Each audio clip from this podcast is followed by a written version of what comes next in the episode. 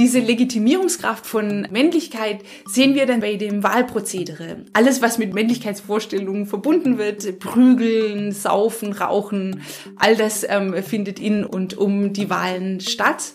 Frauen sind ganz grundsätzlich nicht da. Es gibt so ein paar Berichte, wie komisch das ist, wenn plötzlich eine Frau auftaucht. Also das ist ganz, ganz klar ein, ein männlich besetzter Raum. Und ich denke eben, dass das ganz stark miteinander verwoben ist, dieses Männlichkeitsgetue, diese Legitimation durch Männlichkeit, um eben dieses relativ neue Verfahren der Wahlen zu legitimieren.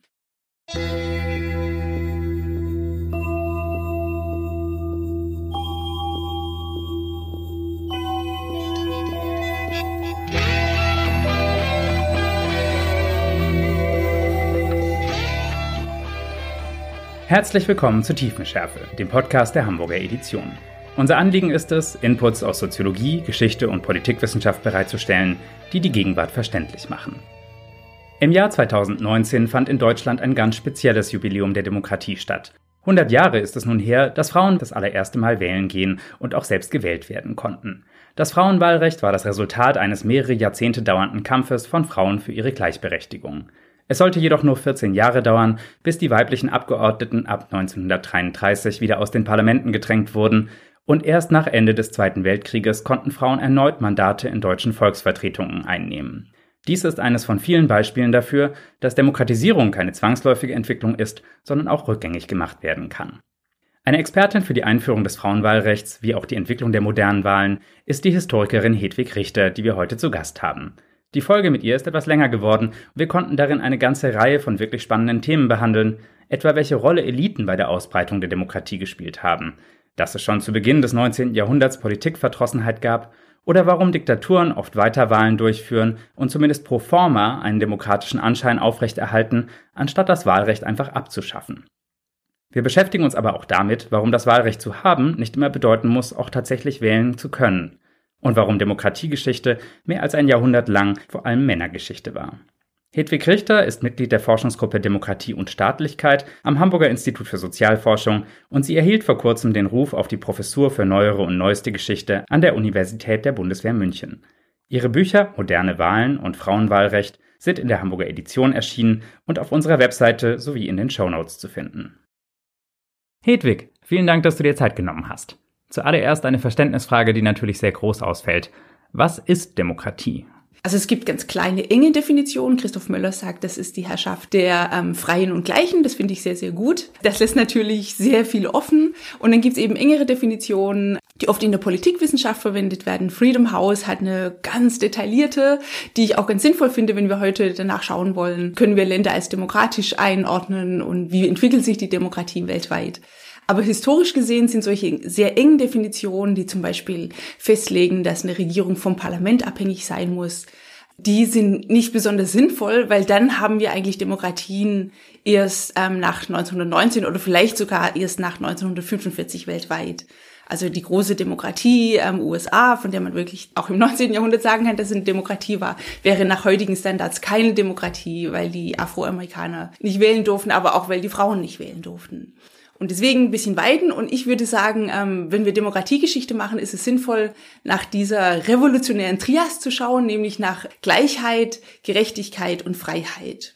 Es geht immer um diese drei Dinge und sehen wir sozusagen Entwicklungen, sehen wir Regierungen, Systeme, die sich um diese ähm, Faktoren bemüht, dann ähm, sehen wir eben, würde ich sagen, Demokratisierungsprozesse. Und dann wird auch die Geschichte der Demokratisierung viel, viel interessanter, dann kommen beispielsweise die Wahlen in Preußen, die Kommunalwahlen in den Blick, die sonst außen vor laufen.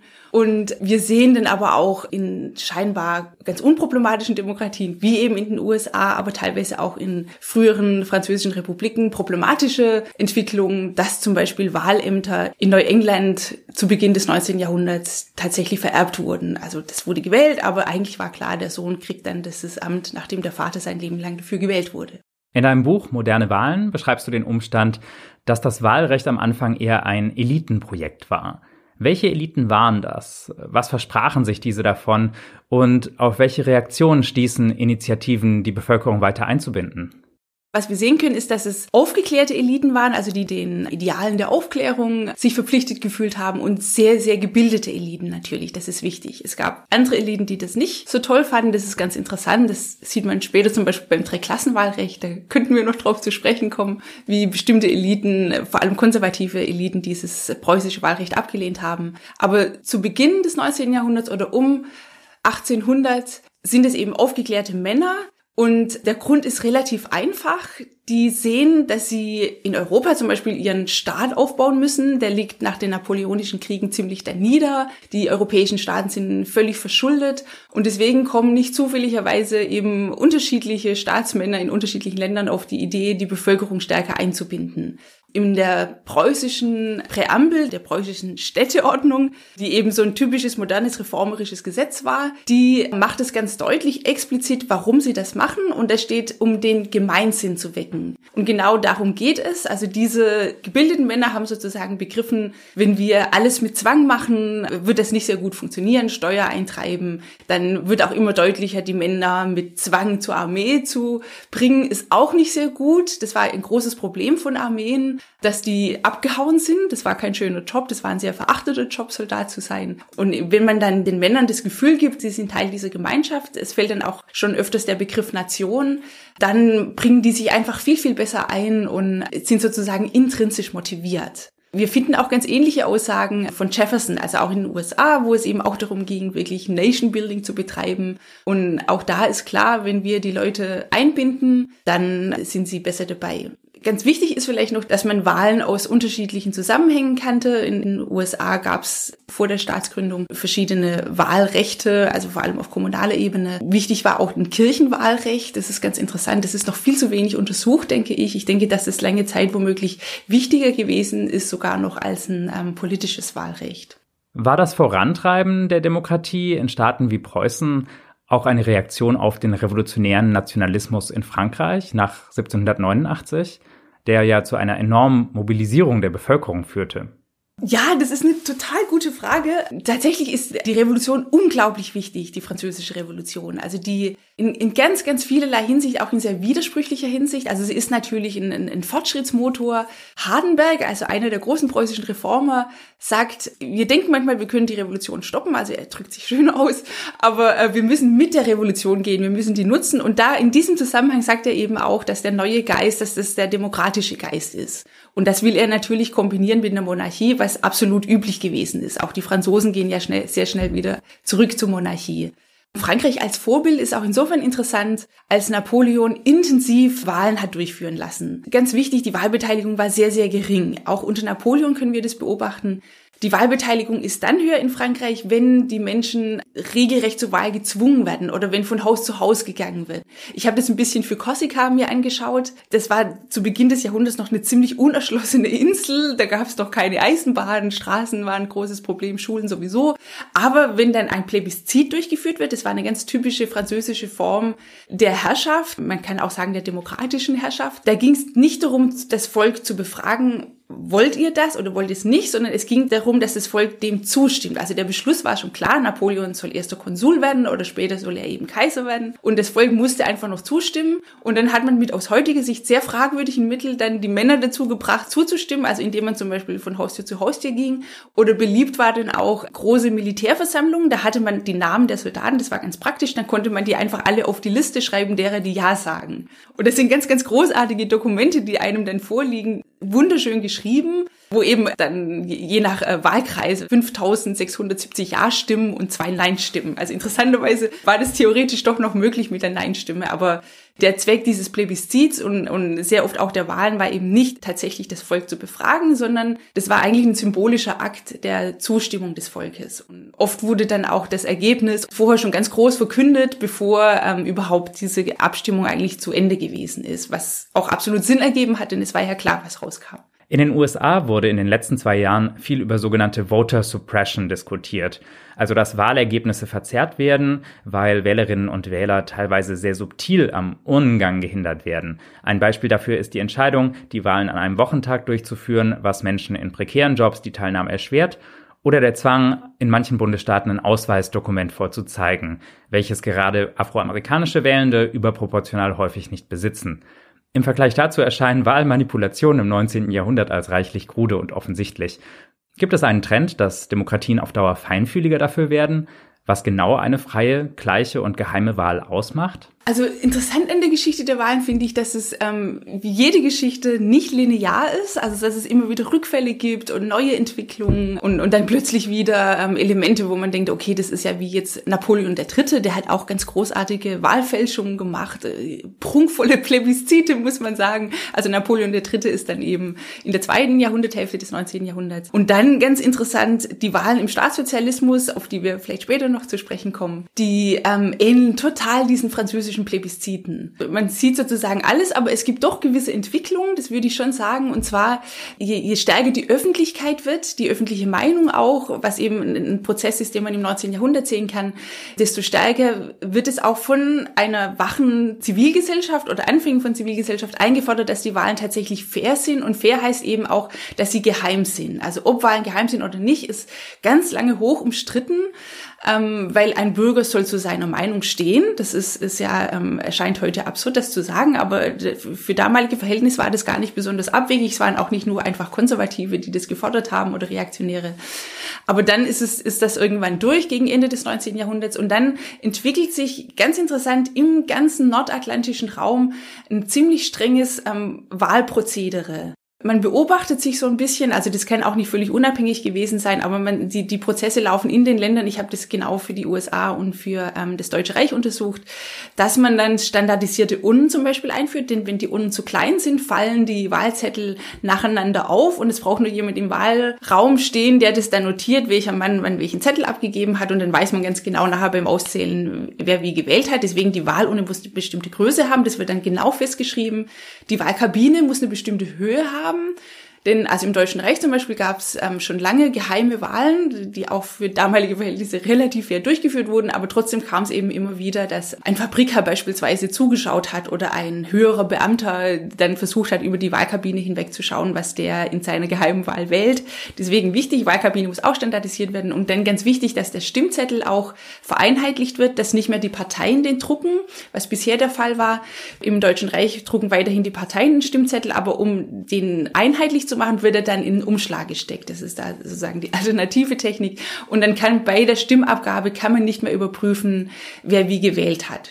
Also solange die Parteien gewählt haben, haben eben die Republikaner, sagen wir mal, rot, rote Stimmzettel gemacht, die Demokraten blaue und dann konnte man sofort bei der Stimmabgabe sehen, ähm, wer wie gewählt hat und ähm, ähnliche Entwicklungen in anderen Ländern und durch den einheitlichen Stimmzettel beziehungsweise durch den Briefumschlag wurde das dann war das ein wichtiges Element zur Geheimhaltung der Wahlen.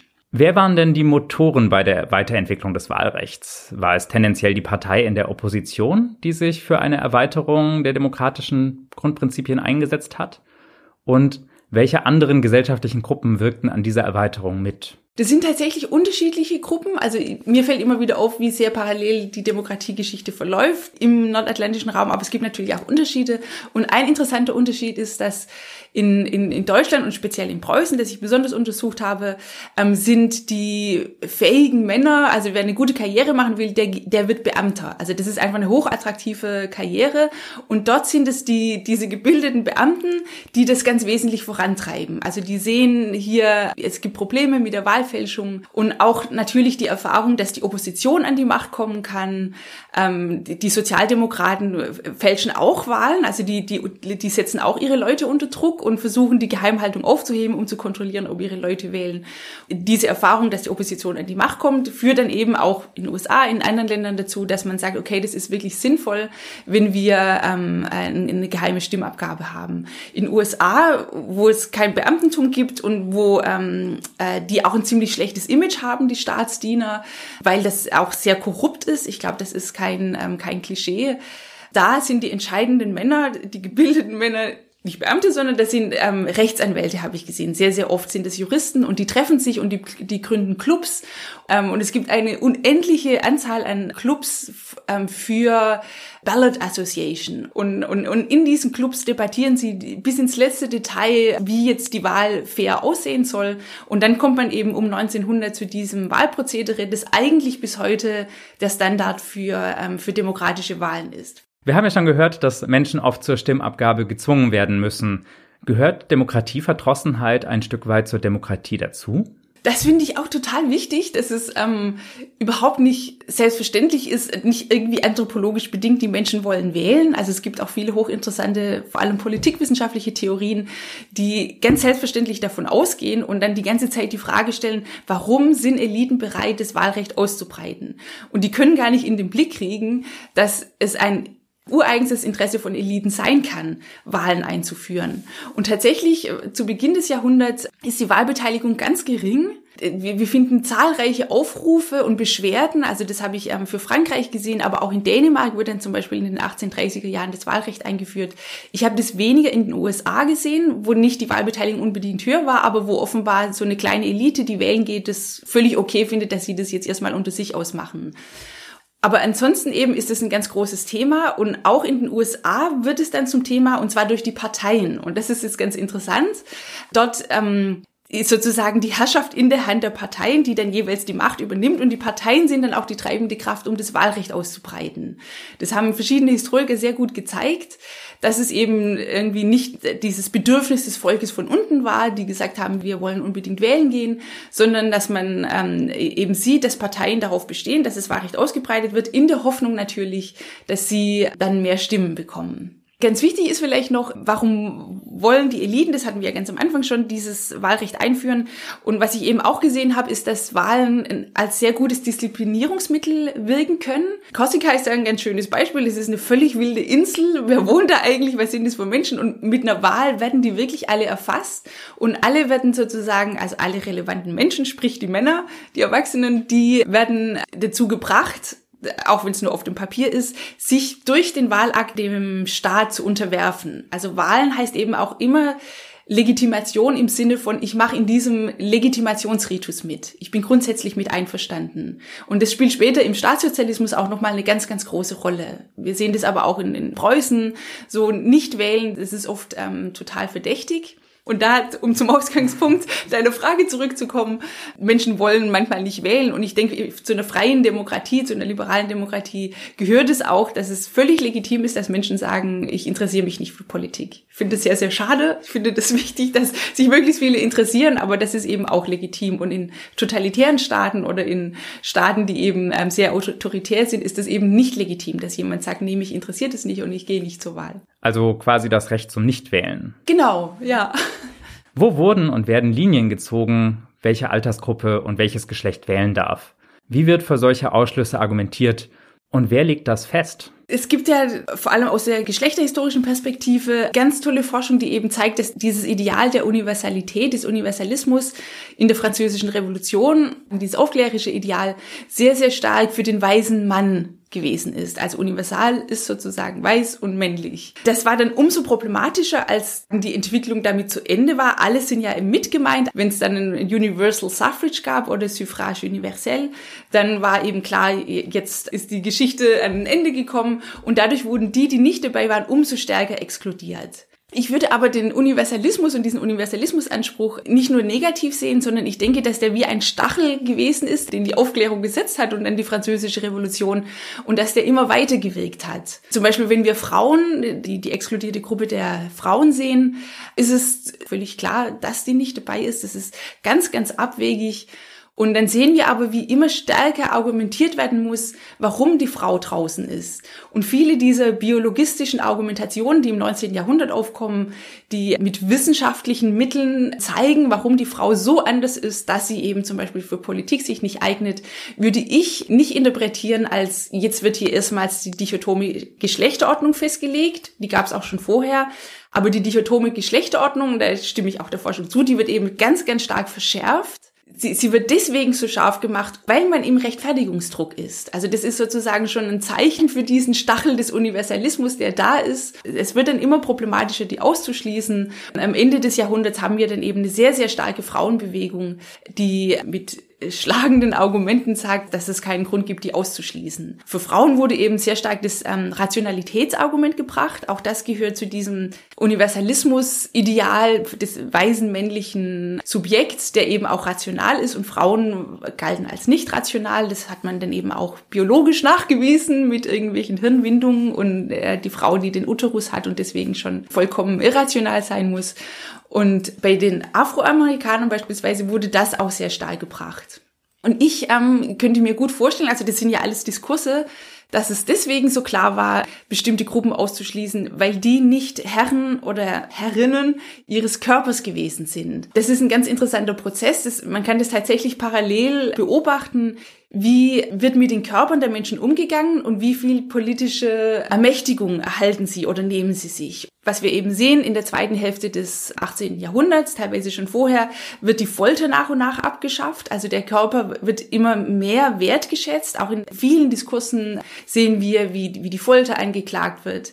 Es wird auch zunehmend ähm, mehr über Gesundheit geredet. Und in dieser Zeit eben ist es auch möglich, davon zu reden, dass alle politische Macht haben können. Frauen bleiben weiterhin ihrem Körper unterworfen. Frauen dürfen weiterhin geschlagen werden. Deswegen denke ich, war diese, die Logik auch ganz stark damit verbunden. Es gibt natürlich immer ganz viele Gründe, aber ein Mensch, der nicht Herr seines Körpers ist, kann einfach auch nicht als politisches Subjekt gedacht werden. Und diese gleiche Logik sehen wir eben bei den Afroamerikanern, die als Sklaven sowieso nicht Herren ihres Körpers sind. Und deswegen bleibt es auch vollkommen undenkbar. Deswegen auch diese Selbstverständlichkeit, dass die nicht wählen dürfen. Mit Emanzipationsprozessen sehen wir eben immer zugleich einhergehen Prozesse eines neuen Körperregimes. Interessanterweise um 1900, wo eben die Frauen ähm, anfangen, sich selbst zu ermächtigen, wo die äh, Emanzipationsforderungen laut werden, wo die zum ersten Mal auch wirklich eine ganz laute, hörbare Stimme sind, über die man sich nicht mehr nur einfach lustig macht oder die man einfach nur ignorieren kann. Da sehen wir auch wieder ein neues Körperregime, ganz neue Vorstellungen von Gesundheit, Häusliche Gewalt wird in dieser Zeit thematisiert, was natürlich nicht heißt, dass sie aufgehört hat. Auch wie man mit Kindern umgeht, ob Prügelstrafe okay ist. Also da, da gibt's dann ganz neue Entwicklungen. Auch hier sehen wir eben wieder, dass ein sich veränderndes Körperregime im Zusammenhang steht mit Emanzipationsprozessen. Im 19. Jahrhundert wird das Wahlrecht schrittweise ausgeweitet. Auf ärmere Bevölkerungsschichten, in den USA nach dem Bürgerkrieg auch auf die früheren Sklaven, wobei die Ausübung dieses Rechts in weiten Teilen des Landes weiterhin unmöglich bleibt. Wie gestaltet es sich exemplarisch, wenn eine bestimmte Bevölkerungsgruppe in die Gemeinschaft der Wahlberechtigten aufgenommen wird? Gerade die erste Wahl von Afroamerikanern ist wahnsinnig beeindruckend. Ich habe da ähm, viele Zeitungsartikel dazu gelesen. Es gibt auch so ein bisschen Forschung. Das ist unglaublich beeindruckend, weil wir hier auch tatsächlich einen Fall haben, dass das Wahlrecht von unten eingefordert wurde. Also meine These, dass Demokratie oft ein Elitenprojekt ist, heißt eben nicht, dass es immer eines ist, sondern es kann eben auch durchaus, das sieht man dann ja auch bei den Sozialdemokraten, teilweise auch bei den Frauen, es kann durchaus auch von unten kommen, diese Forderungen. Und die gehen zu einem ganz, ganz hohen Prozentsatz tatsächlich wählen. Also sie registrieren sich, das spielt die Republikanische Partei aber auch eine große Rolle, die ja eben wesentlich das Wahlrecht der Afroamerikaner eingeführt hat und gehen zu einem hohen Prozentsatz wählen.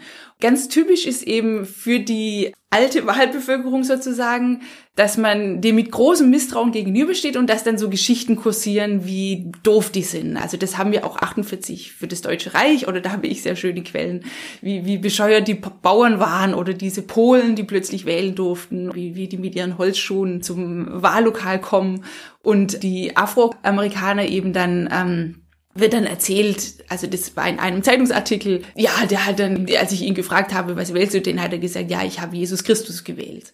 Und das, sind so ganz, ganz typische Geschichten, in denen eben dann klar gemacht wird, dass die eigentlich völlig unfähig sind, wo dann auch versucht wird, diesen ganzen Prozess zu delegitimieren. Ganz interessant ist da noch, die Zeitungen ähm, sind wahrscheinlich ziemlich stark zensiert. Die Republikaner sind tatsächlich einmarschiert, beziehungsweise die Bundestruppen in die Südstaaten, in denen nun diese Wahlen stattfinden. Der Bürgerkrieg, der 65 geendet hat, hat keineswegs das Wahlrecht gebracht, sondern das musste dann eben tatsächlich mit militärischer Gewalt durchgesetzt werden. Die überwachen das sehr stark. Vielen Weisen wird das Wahlrecht genommen. Die, die Republikanische Partei versucht wirklich hier was Neues zu installieren.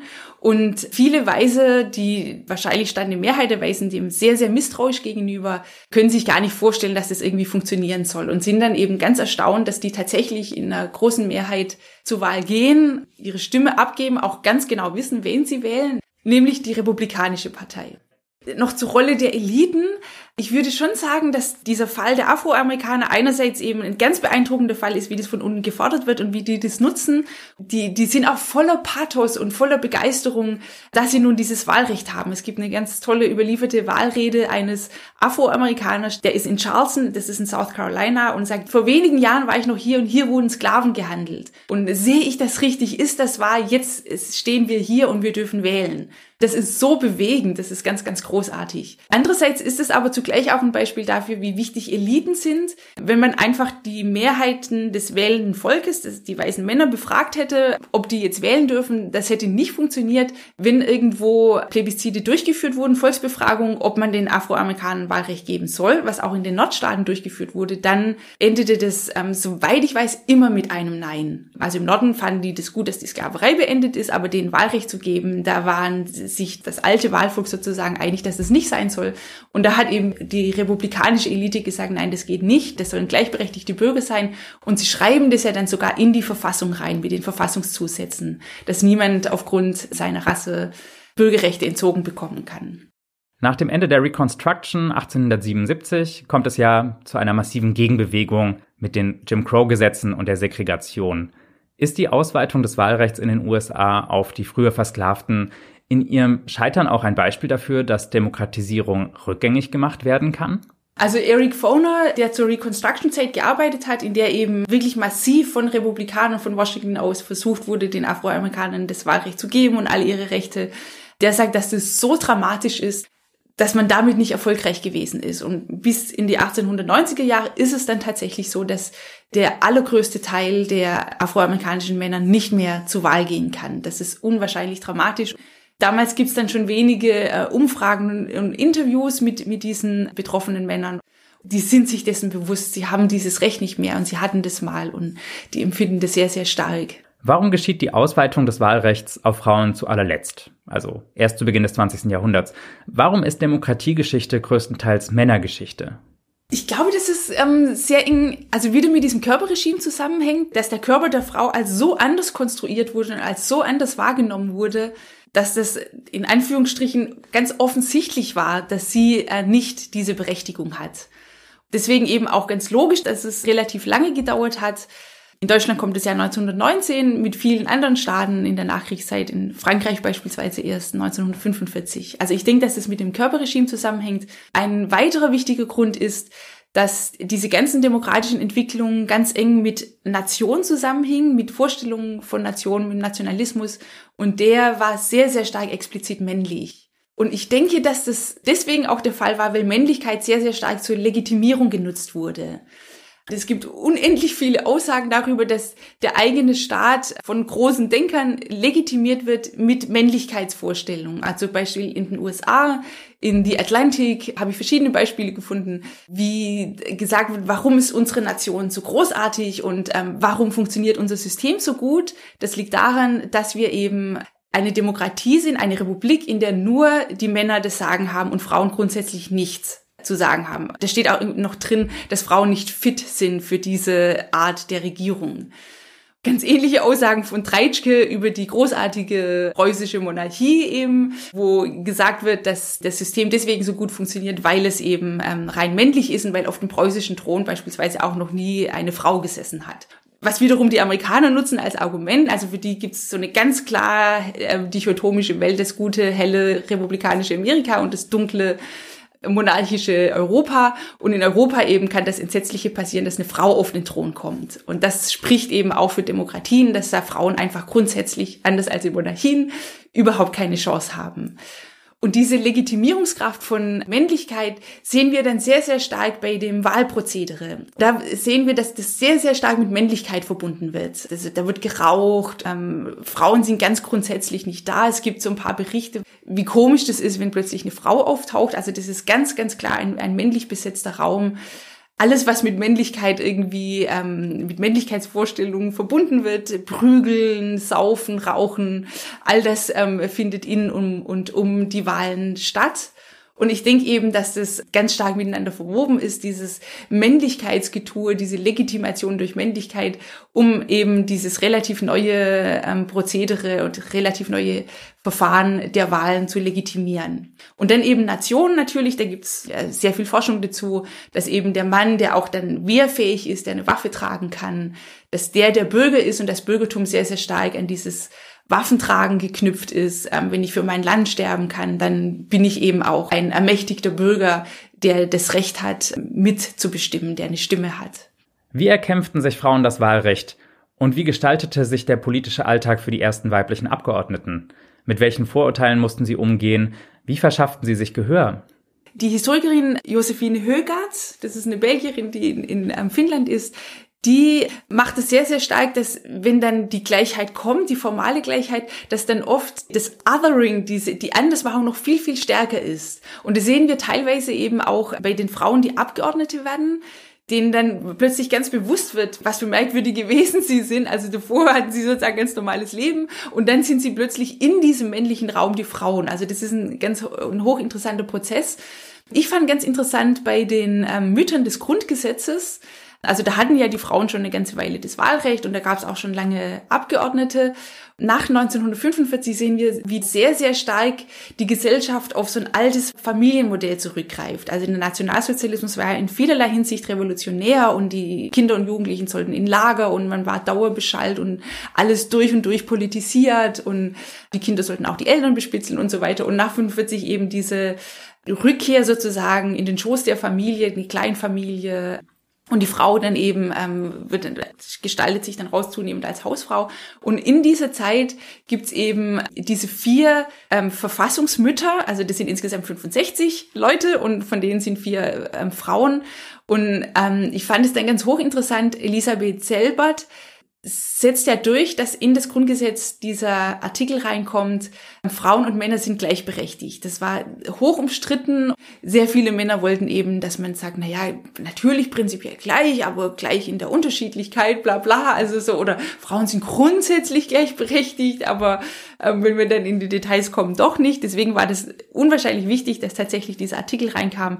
Da gibt's ein Tondokument, wie dann Elisabeth Selbert das im Radio erklärt und wie sie sich an die Frauen wendet. Und das fand ich wahnsinnig erschütternd, weil sie dann nämlich erstmal sagt, sie hat, sie taugt überhaupt nicht für, für Frauenrechtlerei. Also sie setzt sich sozusagen von den ganzen großen Müttern, des, des, auch die, die für das Frauenwahlrecht gekämpft haben, setzt sie sich ganz bewusst ab, weil das immer noch delegitimierend wirkt. Also es ist sozusagen immer noch problematisch, wenn du irgendwie Frau thematisierst, wenn du Frau bist und ähm, sie redet mit einer ganz langsamen künstlichen Sprache. Man hatte natürlich nach 45 sowieso eine andere Sprache, wenn man im Radio redete, aber wenn ich das auch mit Männern vergleiche, ähm, erscheint mir das noch viel gezähmter Fast so, als will sie sagen, ich bin zwar eine Frau, Leute, aber ich bin nicht hysterisch, ich rede ganz langsam, ich kann gut formulieren. Und dann verhaspelt sie sich aber auch oft. Also sie, das ist sozusagen ein, ein Auftritt voller Unsicherheit und voller Selbstrechtfertigung. Und dann, nachdem sie eben gesagt hat, sie hat mit den Frauenrechtlerinnen nichts zu tun, bringt sie großartige Argumente, warum sie diesen großartigen Satz ins Grundgesetz gebracht hat.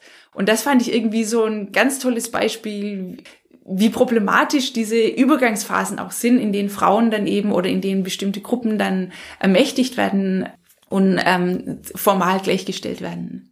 Du hast ja gerade erwähnt, dass das Othering, also die Ausgrenzung, teilweise zunimmt, wenn eine bestimmte Gruppe das Wahlrecht erhält und es dann zu einer massiven Gegenbewegung kommen kann. In den USA wird seit Donald Trumps Amtsantritt diskutiert, dass der politische Diskurs immer polarisierter und toxischer wird während in den 1950er Jahren beispielsweise noch sehr viel mehr Harmonie zwischen Republikanern und Demokraten geherrscht habe. Daran gibt es allerdings auch Kritik. Gerade aus dem Umfeld von Black Lives Matter und MeToo wird darauf hingewiesen, dass diese Harmonie auch dem Umstand geschuldet war, dass da größtenteils weiße Männer einander gegenüber saßen und dass der Austausch zwischen ihnen auf Kosten der Frauen und der Minderheiten geschah. Inwiefern basieren Modelle des Kompromisses, also von dem, was in den USA als Bipartisanship bezeichnet wird, darauf, dass eine bestimmte gesellschaftliche Gruppe die Politik dominiert Und kommt es dann zu Konflikten, wenn andere Gruppen die errungenen Rechte auch tatsächlich wahrnehmen? Ja, also das kann ich mir schon vorstellen. Ich würde aber auch sagen, also die 50er waren bestimmt viel harmonischer. Diese Rückkehr zur Familie und so weiter, Hausfrauenmodell, das war ja auch kein deutsches Phänomen, sondern nach dem Krieg, nach den ganzen Erschütterungen sehen wir das in ähm, vielen Ländern weltweit. In den 70ern dann aber sehen wir, also tatsächlich ist 68 diese magische Zahl, äh, spielt eine große Rolle, denke ich. Also in dieser Zeit um 1970 gibt es einen ganz, ganz großen Umbruch. Da wird die Gesellschaft tatsächlich diverser. Also das sieht man auch in allen möglichen Umfragen. Ähm, die Afroamerikaner kriegen dann de facto tatsächlich das Wahlrecht, großartigerweise. Und natürlich führt es dann zu Konflikten. Es ist aber nicht so, dass wir heute eine besonders konfliktträchtige Zeit haben und früher war das nicht so, sondern ich denke, dass wir das spätestens seit den 1970er Jahren haben. Also wenn wir auch Dokumente aus der Zeit lesen, in Deutschland war, haben sich Rechte und Linke wirklich gehasst und es ging ja immer mindestens um den Weltuntergang, also Atomkrieg oder der der Kommunismus übernimmt die Weltherrschaft. Das, ist, das war wirklich so polarisiert. Deswegen würde ich immer sagen, wir können auch ein bisschen entspannen. Das gehört dazu. Das gehört zu einer diversen Gesellschaft. Und ich finde das ähm, richtig, diese Überlegung würde ich zustimmen, dass wenn neue Gruppen dazukommen, gibt es eben Unruhe. Ich habe auch in gewisser Weise Verständnis für diese zornigen weißen Männer, die wir dann auf Demonstrationen in Ostdeutschland sehen, denn deren Welt geht tatsächlich unter. Also ich finde, dass die Recht haben, dass sie sagen, ähm, hier ist alles ähm, irgendwie so äh, links und bunt und, und ähm, das wollen wir nicht. Ja, die, die Welt ändert sich und, und das, was die wollen, ähm, nämlich sich am liebsten gar nicht ändern, beziehungsweise zurück in, in, in, in irgendeine heile Welt, wo eben der weiße Mann noch herrscht, das wird so nicht kommen. Und in den USA ist es ja auch ähm, hochinteressant. Man hat ja manchmal so Vorstellungen, das war schon immer das Einwanderungsland, das wahnsinnig plural gewesen ist.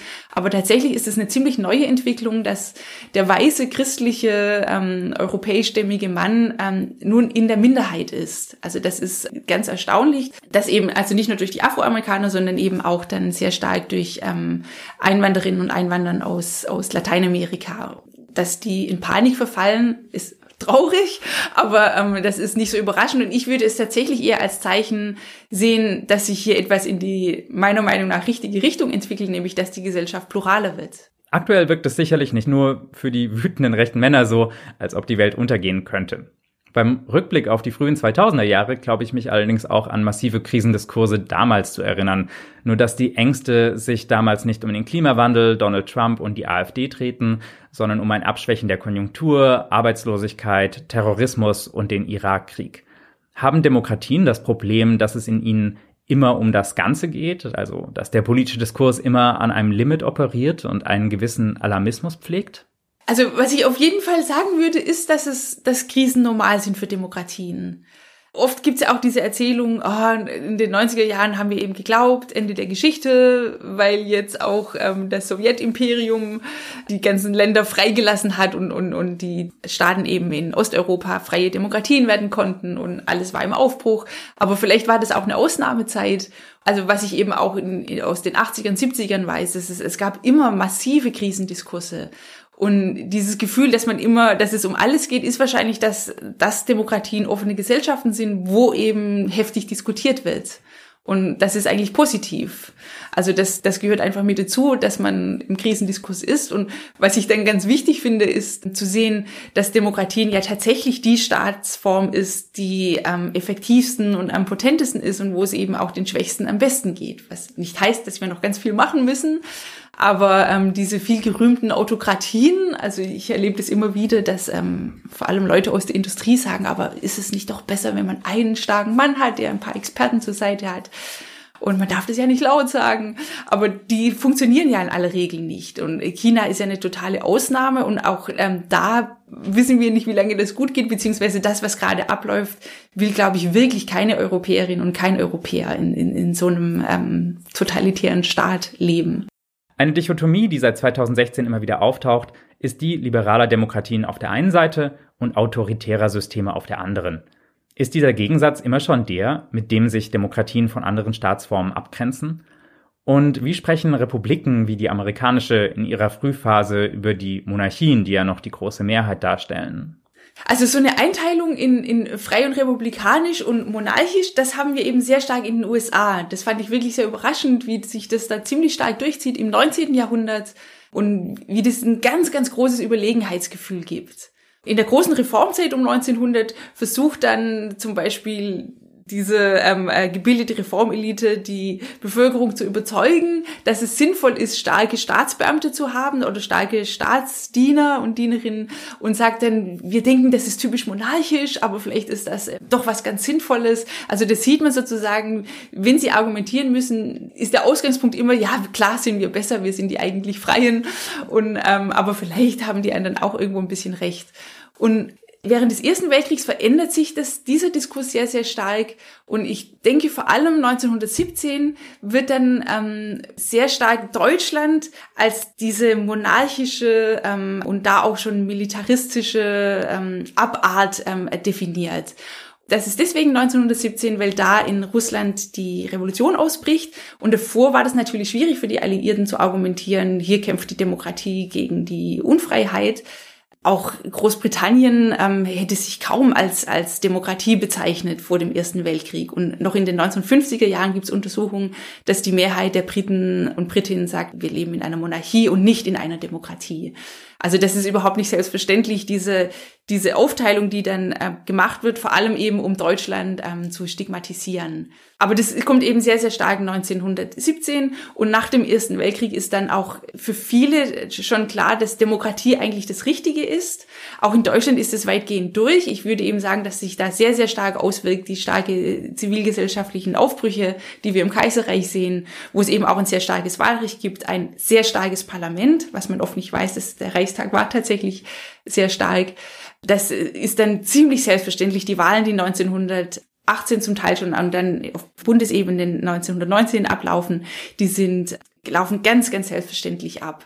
Also in der Zwischenkriegszeit ist sozusagen zunächst ganz klar, dass Demokratien das Richtige sind und dann wissen wir ja, kommt der Faschismus, Nationalsozialismus, ich glaube, über 20 Demokratien gab es zunächst nach, nach dem Ersten Weltkrieg und dann reduziert sich das auf ganz, ganz wenige Demokratien noch. Also die Länder äh, fallen dann sozusagen wieder zurück, wenn wir das als Entwicklung sehen wollen. Und dann kommt eben wieder durch den Zweiten Weltkrieg sehr stark wieder diese Dichotomisierung ähm, von, von freier Welt und nicht freier Welt. Und in diesem Fall ist es ja wirklich absolut gerechtfertigt. Ja, und dann eben sehr stark durch den Zweiten Weltkrieg dieses ähm, einerseits die äh, das sowjetische Imperium, die sich aber selber auch interessanterweise dann als Demokratien bezeichnen, also die viele der der Staaten, die unter sowjetischer ähm, Hegemonie stehen, bezeichnen sich als Demokratien oder Republiken. Und dann eben auf der anderen Seite die ähm, liberalen Demokratien, die zu dem ähm, westlichen Block gehören sozusagen. Mit Blick auf das 20. Jahrhundert wirkt es manchmal so, als ob es gerade nach den großen Konflikten wie den Weltkriegen zu einer Demokratisierungswelle kommt. Nach dem Ersten Weltkrieg setzt sich in vielen Ländern das Frauenwahlrecht durch. Nach dem Zweiten Weltkrieg erleben die westeuropäischen Staaten eine mehrere Jahrzehnte dauernde Sozialdemokratisierung. Gibt es da einen Zusammenhang oder treten da nur Sachen ein, die sich ohnehin schon lange angekündigt haben? Gerade was den Ersten Weltkrieg betrifft, ähm, denke ich, ist es in vielerlei Hinsicht halt der vieles hinausgezögert, was eigentlich schon da war. Also das ist natürlich ganz schwer, das tatsächlich empirisch nachzuweisen, aber viele Historikerinnen sagen, dass das Frauenwahlrecht auf einem sehr guten Weg war vor dem Ersten Weltkrieg und wahrscheinlich durch den Weltkrieg hinausgezögert wurde. Und ich denke, dass das auch bei vielen Reformprozessen der Fall war. Also das, das, das Parlament, wie gesagt, war sehr stark und spricht vieles dafür, dass es in, in Preußen dann dieses Dreiklassenwahlrecht war von allen gehasst. Ähm, auch die Konservativen sahen das ähm, äh, hochproblematisch, dass es da zu einer Reform gekommen wäre. Aber das ist relativ müßig, aber was Kriege bewirken oder so gewalttätige Erschütterungen ist eben, dass dann so vieles zerstört wird, dass man dann danach sozusagen das schnell durchführen kann, was sozusagen anstand. Was ich auf jeden Fall nicht richtig finde, ist, dass den Deutschen dann durch den Krieg jeweils die Demokratie aufgezwungen wurde. Das halte ich wirklich für eine ähm, Geschichtsschreibung, die überhaupt nicht sieht, welche Entwicklungen es ähm, jeweils davor gegeben hat. Auch nach 1945 war das überhaupt keine Frage, dass es, es gab ein paar Spinner natürlich oder ein paar Ausnahmen, ein paar Ultrakonservative, die vielleicht eine Monarchie wollten oder sowas, ein paar Altnazis. Aber das war überhaupt keine Frage für die Mehrheit, dass man natürlich wieder mit einem starken Parlament ähm, äh, und, und dann mit einer Demokratie weitermacht. Für die Deutschen war das sehr, sehr schwer, ähm, ihre Schuld einzugestehen im Nationalsozialismus, also dass sie selber an diesen Verbrechen teilgenommen haben. Aber dass das was ganz Schlimmes gewesen ist, das stand eigentlich außer Frage. Ich denke gerade diese Abwehr zu sagen, ich war aber kein Nazi, ist sozusagen die frühe Form dessen, wie man damit umgeht, um den Nationalsozialismus tatsächlich abzulehnen. Also das waren keine Nazis mehr.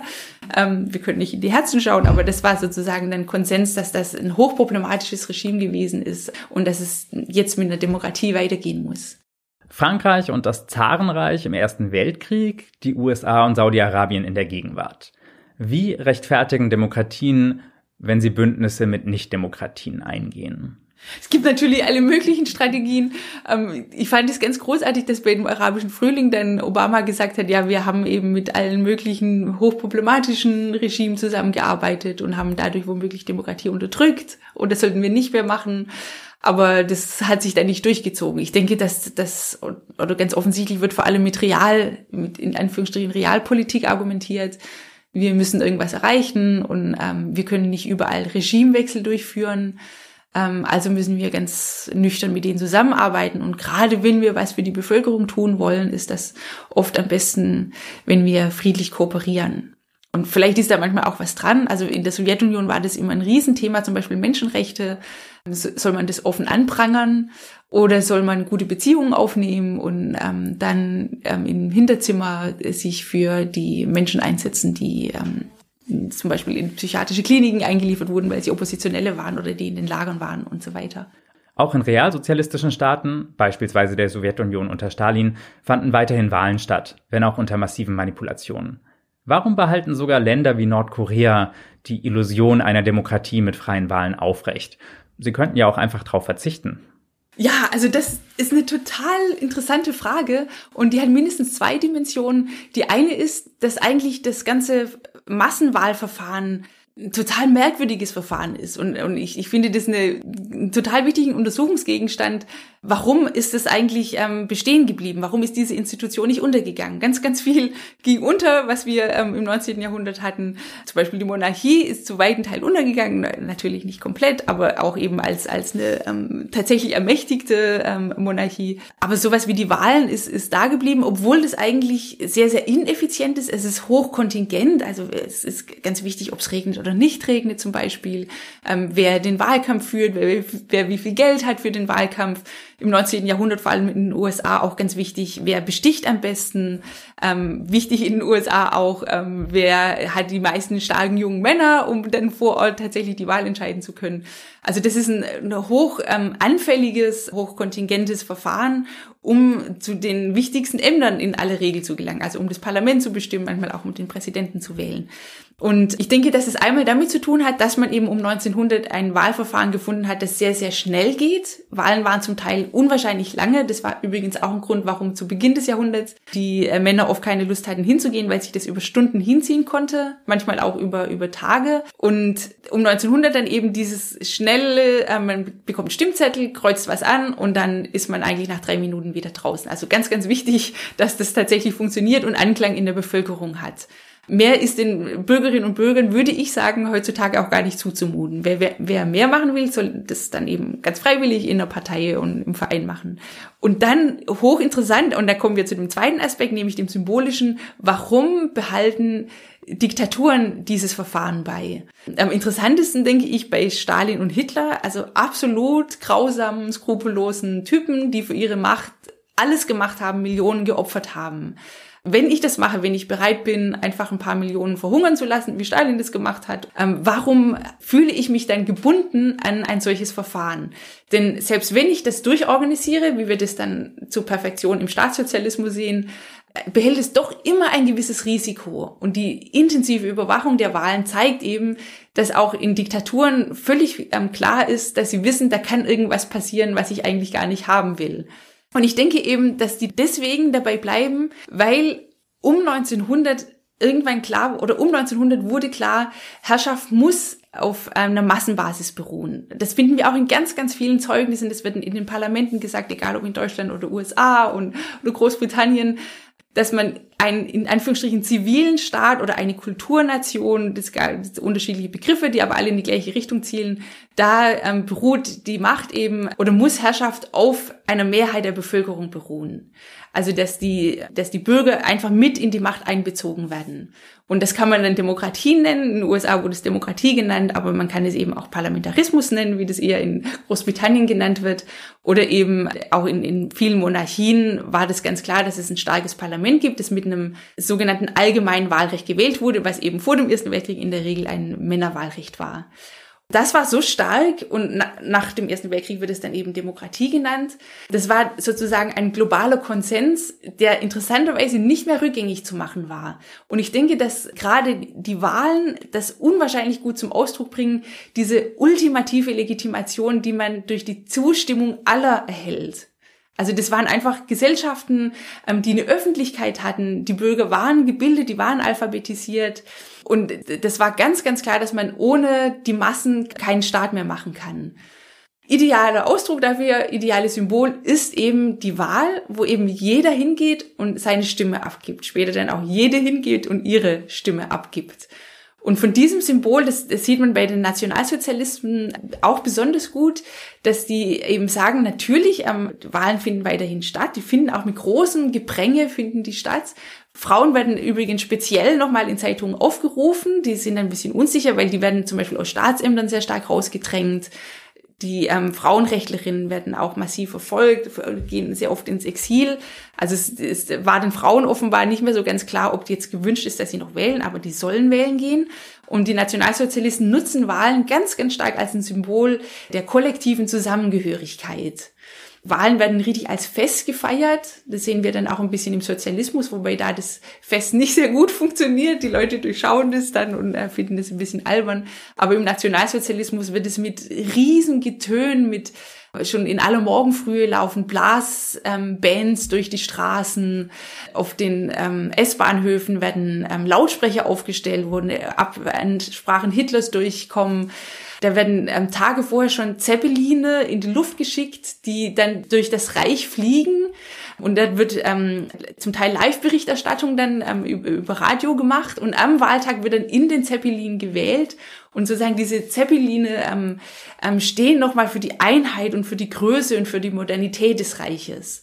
Und Hitler betont mehrfach auch sehr gerne gegenüber ausländischen Journalisten, wir sind die eigentliche Demokratie. Also Demokratie ist was, was sozusagen Konsens ist. Und wie begründet er das? Er sagt eben, ich könnte eigentlich jede Zeit und ich will das eigentlich auch jedes Jahr das deutsche Volk befragen, ob sie mit mir einverstanden sind. Wichtig ist natürlich, in den letzten freien Wahlen hatte ähm, halbwegs freien Wahlen, hatte Hitler ähm, noch keine Mehrheit, es war noch unter 50 Prozent. Aber man kann davon ausgehen, dass wahrscheinlich dann ähm, in, in den späteren Wahlen, also in, in, der ersten Zeit, ist ja eine sehr, sehr große Zustimmung zum Nationalsozialismus, dass es da tatsächlich ähm, eine Mehrheit gegeben hätte, wenn die Wahlen frei gewesen wären. Die Fa Wahlen fanden dann eben unter ähm, ganz klar diktatorischen Bedingungen statt. Es gab dann auch nur noch eine ähm, Liste des Nationalsozialismus und hochinteressant übrigens, die Sozialdemokratie wird ja dann völlig ausgeschaltet, die kommunistische Partei. Und in dem ähm, neuen Reichstag sitzt dann keine einzige Frau mehr. Also die Nationalsozialisten sind, das halt die Forschung schon lange gezeigt, nicht die, die sagen, die Frauen sollen nur Hausfrauen sein, sondern die wollen die Frauen auch mobilisieren, die Frauen sollen auch in Lage gehen und sollen auch politisch sein und für den Führer, bla bla, die sollen wählen, aber eben keine wichtigen Staatsämter und das Parlament, also die hohe Politik, das ist ganz, ganz klar im Nationalsozialismus ein männlicher Bereich. Und das hat wahrscheinlich den Nationalsozialismus auch so attraktiv gemacht, dass da die Geschlechterordnung, die in der Weimarer Republik doch sehr stark durcheinander kam, dass die da wieder in Anführungsstrichen in Ordnung gebracht wurde. Wie bisher deutlich wurde, gibt es sehr viele unterschiedliche Ausprägungen von Demokratie und die aktuellen demokratischen Systeme sind nicht auf einen Schlag entstanden, sondern sie haben sich langsam und unter Widersprüchen entwickelt. Dem entgegen scheint gerade die Kritik am bestehenden System oft von einer Idealform der Demokratie auszugehen, die noch nicht erreicht sei. Haben wir ein unrealistisches Idealbild davon, wie eine Demokratie auszusehen hat? Ja, das finde ich total interessant, weil das eben von rechts und von links kommt. Also von links außen gibt's ja dieses, ähm, in der Wissenschaft auch sehr stark, dieses Argument, es sei nur eine Simulation von Demokratie, die wir haben, weil eben, also je nachdem das Geld die große Rolle spielt oder weil die Bürger nur alle ähm, fünf Jahre oder alle vier Jahre wählen dürfen. Und von rechts außen eben auch, dass die ganz klar festlegen, was eine Demokratie ist, nämlich zum Beispiel, dass alles immer eigentlich dem Mehrheitswillen unterliegen muss. Ich, ich denke tatsächlich, dass es ähm, Idealbilder sind oder, oder Verkürzungen von Demokratievorstellungen, die der Wirklichkeit von Demokratie überhaupt nicht gerecht werden, schon gar nicht ihrer komplizierten Geschichte ich würde sagen, funktionierende Demokratien. Darunter würde ich liberale Demokratien verstehen. Also wir haben das große Glück, in einer solchen zu leben die haben innerhalb von einer langen, langen Geschichte, zwei Jahrhunderte ungefähr, ein hochkompliziertes ähm, System herausgebildet von Checks und Balances, wo eben das Entscheidende ist, dass es eben nicht eine Instanz gibt, die komplett durchherrschen kann. Das kann weder das Volk sollte sein, noch ein gewählter Präsident, noch ein Parlament, noch eine Partei, sondern dass beständig abgewogen wird und das ist deswegen so wichtig, um die Gleichheit und die Freiheit zu garantieren. Denn sobald eine Gruppe einfach durchherrschen kann oder eine Instanz, ähm, sobald es keine Kontrolle mehr gibt, kommen sehr, sehr schnell Minderheiten unter die Räder. Wir sehen zum Beispiel in den USA, wo ein ganz wichtiges Element im 19. Jahrhundert viel zu schwach ist, nämlich der Rechtsstaat. Ich glaube, dass der Rechtsstaat ein ganz wichtiges Element ist, wenn es um liberale Demokratien geht, also in Demokratien, wo die Freiheit und die Gleichheit garantiert wird, wo dann eben das ohne Probleme die Afroamerikaner ähm, wieder ausgebotet werden können. Das wird sogar in die Verfassung reingeschrieben, dass die wählen dürfen und es ist kein großes Problem, das einfach auszuhebeln, weil der Staat einfach viel zu schwach ist und weil sich der Rechtsstaat nicht durchsetzen kann. Deswegen ähm, finde ich das tatsächlich richtig. Wir sollten nicht irgendwelche komischen Ideale aufmachen. So ist Demokratie. Also ein, einmal hat mir ein Student erzählt, mein Kollege hätte ihm gesagt, wir würden nicht in der Demokratie leben, weil in der Demokratie muss mindestens nach zwei Legislaturperioden die Opposition an die Macht kommen. Also es gibt irgendwie alle möglichen, denke ich, vor allem bei Populisten, krude Vorstellungen, was die richtige Demokratie ist, die direkte Demokratie, die wahre Demokratie, so haben das die Nationalsozialisten gerne genannt. Ähm, sondern Demokratie ist eben ein ganz, ganz kompliziertes Geflecht, in, in dem es darum geht, Pluralität zu sichern, Gerechtigkeit zu sichern, Gleichheit und Freiheit. Also wieder, wir sind hier wieder bei dieser revolutionären Trias, Gleichheit, Freiheit, Gerechtigkeit um, um die zu sichern, ähm, brauchen wir eben wirklich ein, ein, ganz ausgewogenes System, wo Minderheiten geschützt werden, ähm, wo natürlich aber auch auf den Mehrheitswillen Rücksicht genommen wird. Und dafür ganz, ganz entscheidend ist eben diese großartige Erfindung des Parlamentes, der indirekten, sozusagen der repräsentativen Demokratie, dass das Volk Vertreter wählt und die entscheiden dann, die haben die Zeit, die haben auch die Kompetenz oder ziehen die Kompetenz hinzu in, in Ausschüsse, um die hochkomplizierten ähm, Dinge, die modernen Gesellschaften bewegen und prägen, ähm, zu entscheiden. Einer der Kernaspekte moderner Demokratien sind die sogenannten Checks and Balances, die verhindern sollen, dass Macht missbraucht wird. Im Populismus wird genau dies bemängelt und bemerkt, dass der Staat zu wenig handlungsfähig sei, äh, und dass Entscheidungen viel zu lange dauern. Ist bei funktionierenden Demokratien eine gewisse Menge von Stillstand mit eingepreist, die eben bedeutet, dass die Exekutive einer effektiven Kontrolle unterworfen bleibt? Was ich so interessant fand mit meiner Beschäftigung der Geschichte der Demokratie ist eben, dass sie auch die Geschichte ihrer Einschränkung ist. Also genau diese Vorstellung, jetzt ist Demokratie, jetzt herrscht das Volk durch, wurde in, in ganz vielerlei Hinsicht gebrochen. Also das Parlament ist da ein ganz wichtiges Beispiel dafür, aber auch der Rechtsstaat, also der eben sagt, es gibt gewisse Regeln und wenn die Todesstrafe abgeschafft ist, dann kann der Mob sich sozusagen aufregen, aber der, der Mensch, der Verbrecher ist geschützt, der kriegt die Todesstrafe nicht. Das Grundgesetz ist auch ein ganz, ganz tolles Beispiel dafür. Es gibt einige ähm, Verfassungsrechtler, die sagen, dass sich das Grundgesetz das Volk regelrecht vom Leibe hält. Und das ist, finde ich, total richtig. Das ist natürlich auch eine Reaktion auf das, was im Nationalsozialismus passiert ist. Dass da sozusagen ähm, die totale, so wurde das auch genannt von den Nationalsozialisten, die totale Demokratie geherrscht hat. Und ähm, dass es eben ähm, Regeln gibt, dass es Gesetze gibt, dass es ganz wichtig, die Würde des Menschen gibt, ganz egal, ob der einer Minderheit angehört, ob das ein Verbrecher ist, was auch immer, dieser Mensch hat eine Würde, die unantastbar ist. Und das heißt natürlich, dass man sehr, sehr stark auch spontane Volkswillen einschränkt und in Schranken weist. Hedwig Richter, vielen Dank für das Interview. Von Hedwig Richter sind bisher zwei Bücher in der Hamburger Edition erschienen. Sie ist zum einen die Autorin der Monographie Moderne Wahlen, zum anderen hat sie zusammen mit der Historikerin Kerstin Wolf den Sammelband Frauenwahlrecht herausgegeben. Informationen zu beiden Büchern sind auf unserer Webseite zu finden www.hamburger-edition.de. Die Bücher sind zudem in den Shownotes dieser Episode verlinkt. Ein weiteres Buch, das sich mit der Entstehung des modernen Parlamentarismus auseinandersetzt, erscheint bei uns im Frühjahr, nämlich Postheroische Demokratiegeschichte von Ute Daniel. Die Braunschweiger Historikerin wirft darin einen anderen Blick auf die Genese der westlichen Demokratien, die sie nicht als das Werk schillernder Heldenfiguren versteht, sondern als den spezifischen Problemen geschuldet, vor denen europäische Staaten im 19. Jahrhundert standen. Postheroische Demokratiegeschichte ist ab April 2020 erhältlich und kann schon jetzt vorbestellt werden. Alle Infos zum Buch sind auf unserer Webseite und in den Shownotes zu finden. Fragen, Anregungen und Kritik erreichen unser Team am besten per E-Mail an die Adresse verlag@hamburger-edition.de. Wir sind auch auf Twitter zu finden und zwar unter dem Handle hh-edition. Wir freuen uns über alle Rückmeldungen, besonders was Themenvorschläge für zukünftige Episoden angeht. Wenn Sie einmal im Monat ein Update von uns erhalten möchten, können Sie auch unseren Newsletter abonnieren. Wir informieren darin nicht nur über neue Bücher, sondern auch über wissenschaftliche Tagungen und Konferenzen, über Wissenswertes aus der Buchbranche sowie über Podcasts und andere Medienfeatures unserer Autorinnen und Autoren. Sie finden unseren Newsletter auf unserer Homepage sowie in den Show Notes. Das war's von uns. Bis zum nächsten Mal.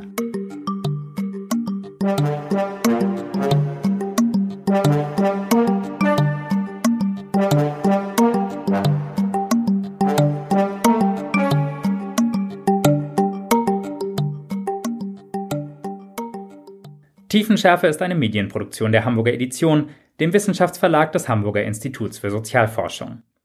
Die von uns verwendete Musik und alle Soundeffekte unterliegen Creative Commons Lizenzen. Die Urheberinnen und Urheber sind in den Shownotes aufgeführt